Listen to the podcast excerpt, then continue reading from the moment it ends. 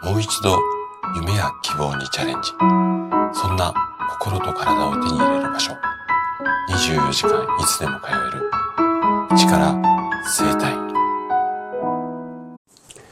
おはようございます。体質改善の専門家、高田です。生体院の院長をしたり、YouTube でね、健康情報を届けたり、24時間いつでも通えるオンラインの生体院を運営したりしています。さて、今日はね、健康診断対策の禁酒に効果があるのか。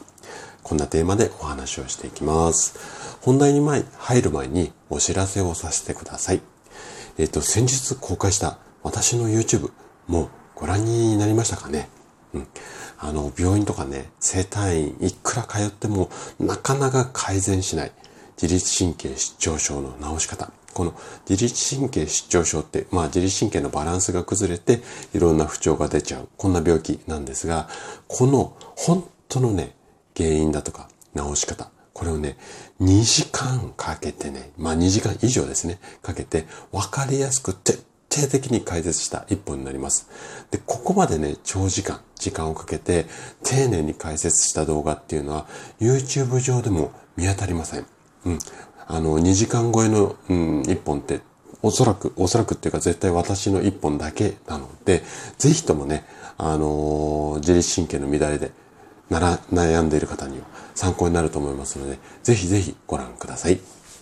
じゃあね、早速今日のテーマの話をしていきます。明日は健康診断だから今日はちょっとお酒お休みしておきましょう。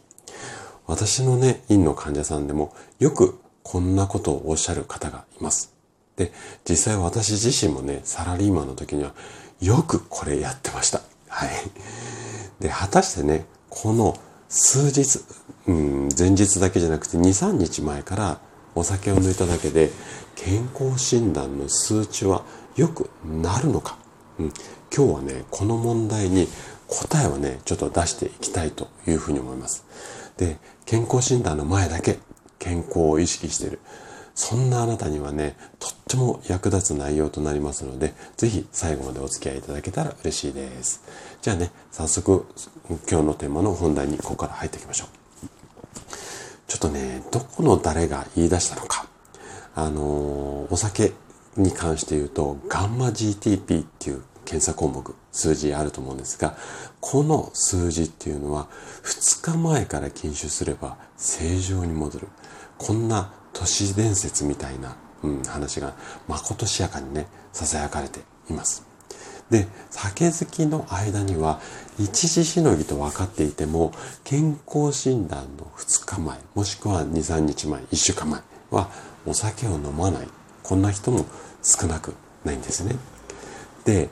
お酒好きにはね、もうちょっと釈迦に説法になるかもしれないんですが、そもそもこのガンマ GTP っていう検査の項目なんですが、ガンマグルタミル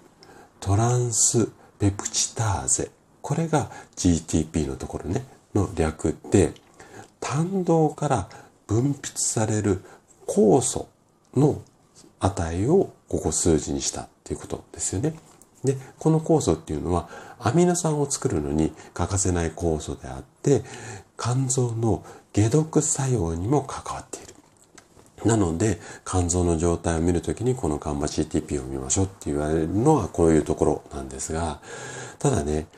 ガンマ GTP、うん、確かにね、検査、血液検査の数値で見ることができますけれども、まあね、他の見方もありますが、今日はね、この血液検査にあのついて詳しく話をしていきます。で、この数字の基準値に関しては、男性は50以下、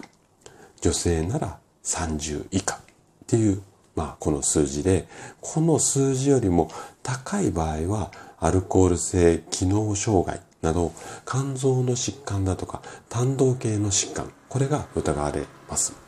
で、こういうような病気を早期発見するために、ガンマ GTP の数字っていうのは有力な手がかりになるんですけれども、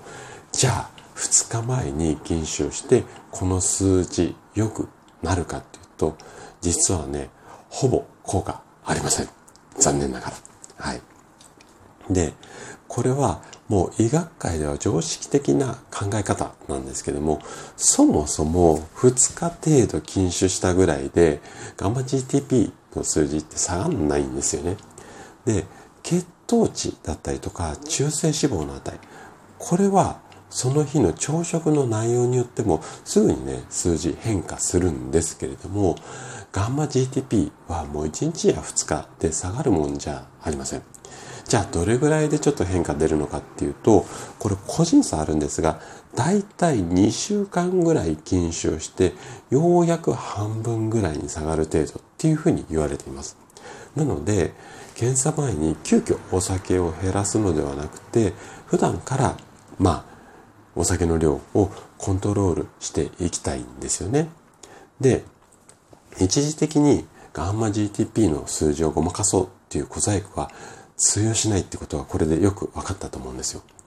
ただ、健康診断で注目すべきはこのガンマ GTP だけではないんですよね。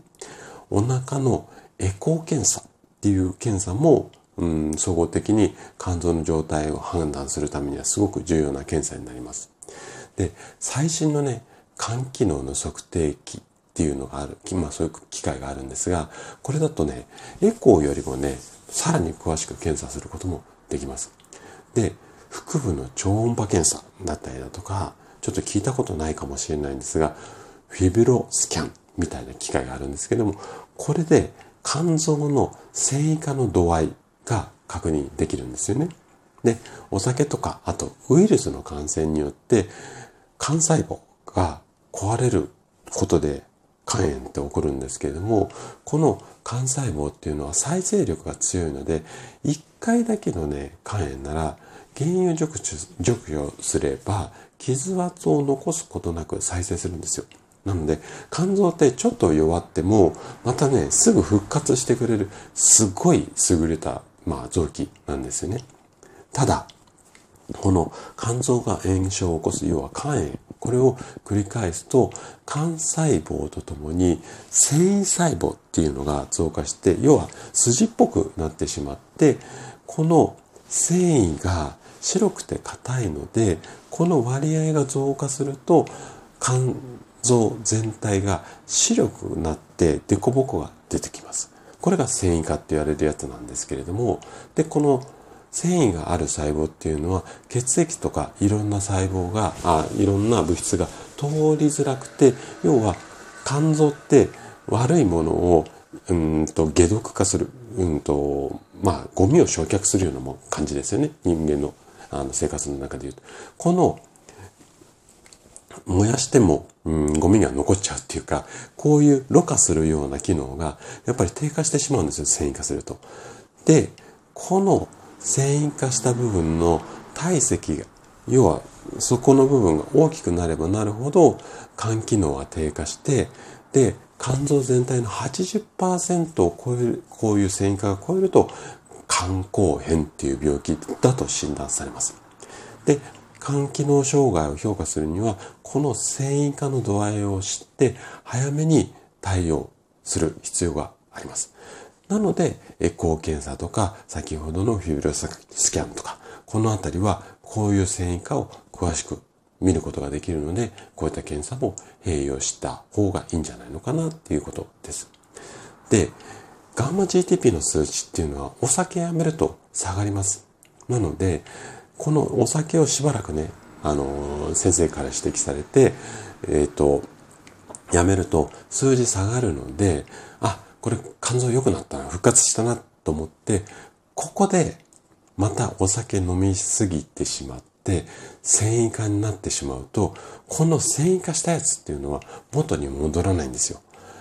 なので、一時的にね、やめる、やめて数字だけ見るのではなくて、この繊維化の状態っていうのも検査で、えっ、ー、と、確認していった方がいいと思います。はい。で、それ以外にね、血液検査でわかる指標には、ガンマ GTP の他に ALT、AST、もしくは GPT、GOT、こんな検査の数字があるんですね。で、この ALT とか AST っていうのは、肝細胞で作られる酵素で、この肝細胞のうん細胞が壊れた時に血液中に大量に放出されるんですよ。なので、この AST とか AT A A ALT、ごめんなさい。ALT の濃度によって肝臓の状態っていうのを判断できます。で、どっちの項目とも基本的には30以下が基準値です。で、30から50だと要注意で51以上は異常だと いうふうに言われています。あとはね、ALT の数値っていうのは 16ALT の方ね。うん。は16を超えると肝臓ちょっとやばいんじゃないのかなっていうふうに言われますので、でね、ポイントとなるのが、肝臓ってなかなか悲鳴上げないんですよ。なので、うわ肝臓が悪くなっていろんな症状が出てきたっていう場合って、もう結構手遅れになってることが多いので、早め早めにね、この辺の数値だったりだとか、あとは繊維化の検査ですね。この辺を、まあ、見ながら確認をしていく。うん、この辺がすごく大切になるかなというふうに思います。はい。ということで、今日の話はここまでとなります。この放送をね、お聞きの皆様が一人欠かさず健康で健やかな生活を祈れることを祈ってます。体質感染の専門家、高田でした。それでは次回の放送でまたお会いしましょう。